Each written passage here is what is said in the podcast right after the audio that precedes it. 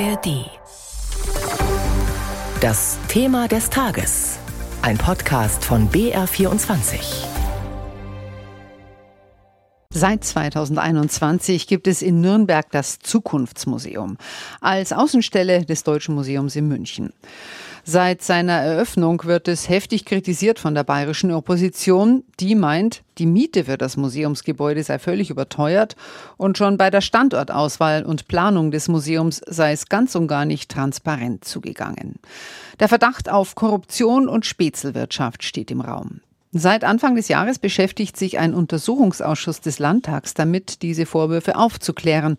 Heute nun kommt das Gremium zu seiner letzten Sitzung zusammen. Wie der Ausschuss gearbeitet hat und was bisher dabei herausgekommen ist, fasst Stanislaus Kosakowski zusammen. Die Stimmung ist von Anfang an erhitzt, als der Untersuchungsausschuss im Januar seine Arbeit aufnimmt. Der Streit beginnt schon bei der Bestimmung des Vorsitzes. Die Opposition plädiert für einen freien Wähler, doch setzt die CSU jemanden aus ihren Reihen durch, aus der Regierungspartei, die im Fokus der Kritik um das Zukunftsmuseum steht. Es ist der Münchner Landtagsabgeordnete Josef Schmidt. Der lädt rasch zum Ortstermin nach Nürnberg und nimmt davon gleich erste Erkenntnisse mit. Wie ist das Museum ausgestattet? Hervorragend. Was steckt da für Technikerin? Hervorragend. Und äh, wie ist das Gebäude eigentlich umgestaltet worden und wo liegt's? Es liegt im Herzen der Nürnberger Altstadt in fußläufiger Nähe zu zahlreichen touristischen Zielen. Schmidts Fragen sind allesamt Punkte, die von CSU-Seite immer wieder als Rechtfertigung für die Mietkosten von jährlich knapp 2,8 Millionen Euro angeführt werden. Geboten bekommen die Besucherinnen und Besucher auf 2900 Quadratmetern Ausstellungsfläche vorrangig interaktive Objekte. Sie zeigen Erfindungen und Techniken, denen zugetraut wird, dass sie die Zukunft prägen. Im Weltraum etwa, in der Mobilität und Ernährung, durch Gentechnik, künstliche Intelligenz oder Robotik. Museumsgäste können das spielerisch anwenden, KI trainieren beispielsweise oder per Computersteuerung das Modell eines Mondfahrzeugs lenken. Für Museumsleiterin Marion Greta geht die Idee des Hauses auf. Also diese, diese Faszination daran, dass unser, unsere Benutzung von Technik einen Einfluss haben kann darauf, wie die Welt später vielleicht sein kann. Das ist, glaube ich, eine große Neugier von den Leuten. Die Neugier der elf Mitglieder im Untersuchungsausschuss ist dagegen auf anderes fixiert. Zum Beispiel, ob der Standort in der jahrzehntealten Baulücke Augustinerhof federführend vom Deutschen Museum ausgesucht wurde oder vielmehr vom damaligen Finanzminister Markus Söder, der ein Prestigeprojekt in seine Heimatstadt holen wollte. Söder selbst und frühere Mitarbeiter verneinen das. Ausschussmitglied Sebastian Körber von der FDP kommt dagegen zum Ergebnis, es ist glasklar belegt aufgrund der Aktenlage, dass das Finanzministerium und das Ministerbüro von Markus Söder sich immer wieder eingemischt haben in die Standortauswahl. Sie haben Standorte aussortiert, sie haben diesen Standort Augustinhof ins Spiel gebracht. Es gibt auch eine Pressekonferenz und Zitate von Markus Söder dazu, dass die neue Zweigstelle im Augustinerhof verwirklicht wird. In einer Immobilie des Nürnberger Unternehmers Gerd Schmelzer, dessen Frau zur damaligen Zeit noch Kulturreferentin der Stadt Nürnberg war und CSU-Mitglied. Schmelzer musste den eben erst errichteten Neubau umbauen lassen, damit dieser den Ansprüchen des Museums genügt. Ausgehandelt wird ein Mietvertrag von 25 Jahren Laufzeit bei monatlich 230.000 Euro. Eine Summe, die der oberste bayerische Rechnungshof wiederholt als vermieterfreundlich einstufte. Doch die vom Ausschuss beauftragten Fachgutachter kommen zu dem Schluss, die Miete sei zwar hoch, aber nicht zu hoch, da es sich um eine maßangefertigte Spezialimmobilie handle, was der Ausschussvorsitzende Josef Schmidt hörbar erleichtert zur Kenntnis nimmt. Und deshalb kamen ja gleich zwei Gutachter, also einer auch von der Opposition benannt, auf das Ergebnis, dass die Miete am oberen Bereich ist, aber dass die Miete nicht mal so ist, hat der eine gesagt, dass Schmelzer hier wahnsinnige Gewinne einfährt. Also alles völlig erklärlich und in Ordnung. Die Ausschussmitglieder von FDP, Grünen und SPD können es kaum fassen, hatten sie doch schon vor Einberufung des Untersuchungsausschusses ein Gutachten in Auftrag gegeben, das sehr wohl einen deutlich überteuerten Mietpreis attestierte.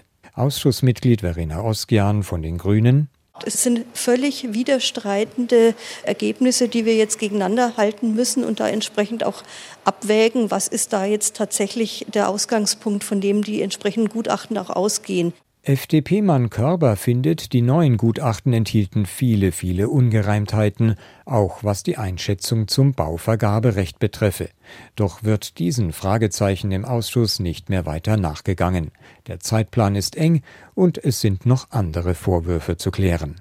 Etwa ob Spenden des Immobilienbesitzers Gerd Schmelzer an die CSU im Zusammenhang mit der Gebäudeanmietung für das Zukunftsmuseum stehen. Der Ausschuss befragt den Schatzmeister der Nürnberger CSU und Schmelzer selbst. Der legt von sich aus mehrere Einzelspenden von jeweils unter 10.000 Euro offen, obwohl er dazu rechtlich nicht verpflichtet ist. Alle ab dem Jahr 2016, als bereits feststand, dass die Zweigstelle des Deutschen Museums in den Augustinerhof kommt. Aber was war davor, will die Opposition wissen und verlangt daher von der Landes-CSU Akteneinsicht in die Spendenlisten. Die verweigert das, worauf die Opposition auf dem Rechtsweg verlangt, die CSU-Parteizentrale durchsuchen zu lassen.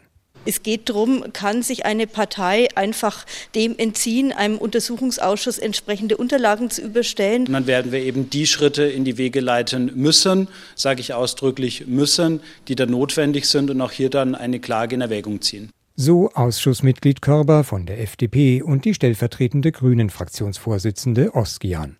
Das sorgt für großes Aufsehen, doch das angerufene Gericht lehnt die angestrebte Razzia nach Spendenquittungen per Eilentscheidung ab. Nun steht noch das Hauptsacheverfahren aus. Einen Termin dafür gibt es bislang nicht und inhaltlich wird es darin nicht mehr um Spendenbelege gehen, räumt FDP-Mann Körber ein. Aber er hofft trotzdem auf weitere Erkenntnisse. Und deswegen ist das schon entscheidend und relevant, dass wir diese Unterlagen uns ähm, noch anschauen können, weil da könnten ja auch Hinweise entstehen, die für dieses Verfahren notwendig sind, um aufzuklären, warum man eben so oder so entschieden hat und warum man Anfragen dann so oder so dem Parlament, damit der Öffentlichkeit beantwortet hat. Und wir gehen davon aus, dass das auch noch so in unserem Sinne entschieden wird.